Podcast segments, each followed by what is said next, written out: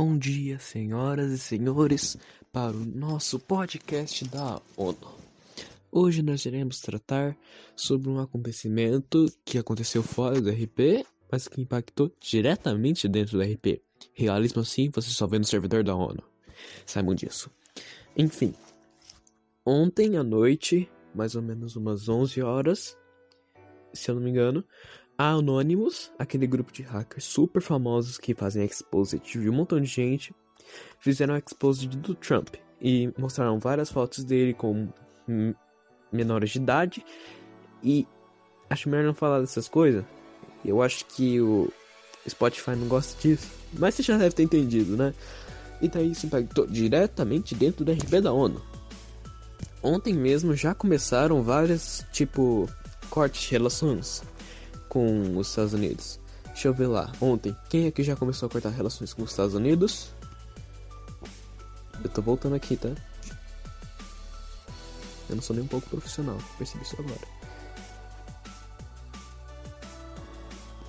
Meu Deus, volta, volta, volta. Aqui, ó. Um dos países que já começou a cortar relações com os Estados Unidos foi a Itália, Outros países que também cortaram relações com os Estados Unidos foram Argentina, etc.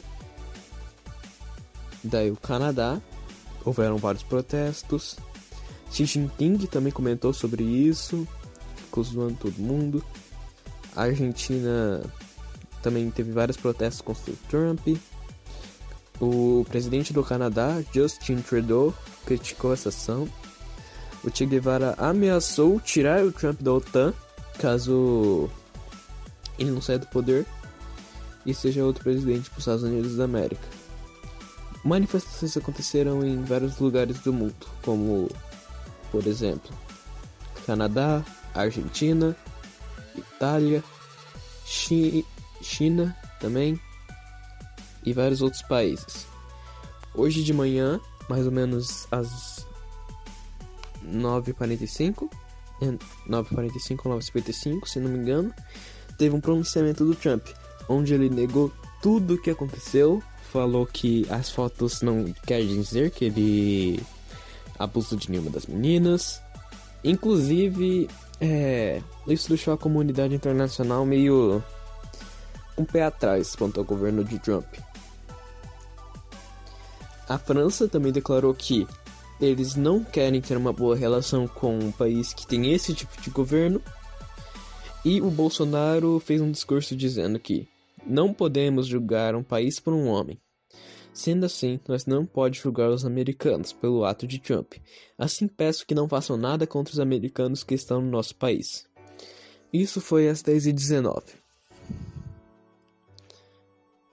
Agora eu vou ler o discurso do Trump que é bem extenso. Então, não notem se esse podcast ficar com mais de 5 minutos.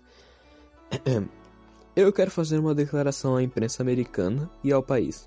E desde logo ressalto que só falo agora dos fatos que se deram ontem, porque eu tentei conhecer o conteúdo e as fotos que me citam. Solicitei inclusive ao Departamento de Justiça do país acesso a esses documentos, mas até o presente momento não consegui. Quero deixar de forma bem explícita que esse mês meu governo viveu o seu melhor e o seu pior momento. Os investimentos em saúde, educação, segurança e defesa criaram a esperança de dias melhores. Ontem, contudo, a revelação de imagens obtidas clandestinamente trouxe de volta o fantasma da crise política vivenciada pelos Estados Unidos nas gestões anteriores. Esses acontecimentos podem simplesmente destruir e jogar fora todos os progressos e avanços feitos até o momento. E nós não podemos jogar no lixo da história tanto trabalho feito em prol do país. As fotos são realmente verídicas.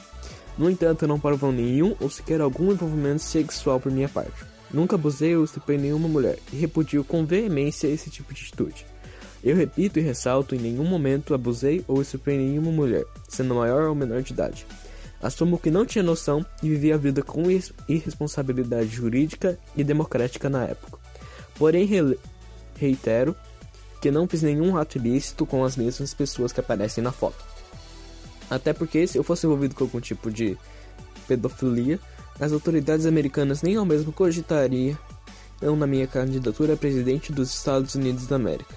Digo também que não que valor algum para comprar o silêncio ou o sigilo das fotografias. Por uma razão singelíssima, exata e precisamente porque não temos nenhuma investigação ou vazamento de informações. Não tenho nada a esconder. Sempre honrei meu nome. As investigações estão autorizadas e cabe ao Departamento de Justiça apresentar todas as provas e fatos que possam me condenar, assim como o Departamento demonstrar-me-ei isento das acusações que rondam a minha pessoa. Por esse momento não renunciarei, sei o que fiz e sei das consequências dos meus atos. Exijo investigação plena e muito rápida para os esclarecimentos ao povo americano. Esse foi o discurso que ele começou às 10 horas foi realmente um discurso bem extenso.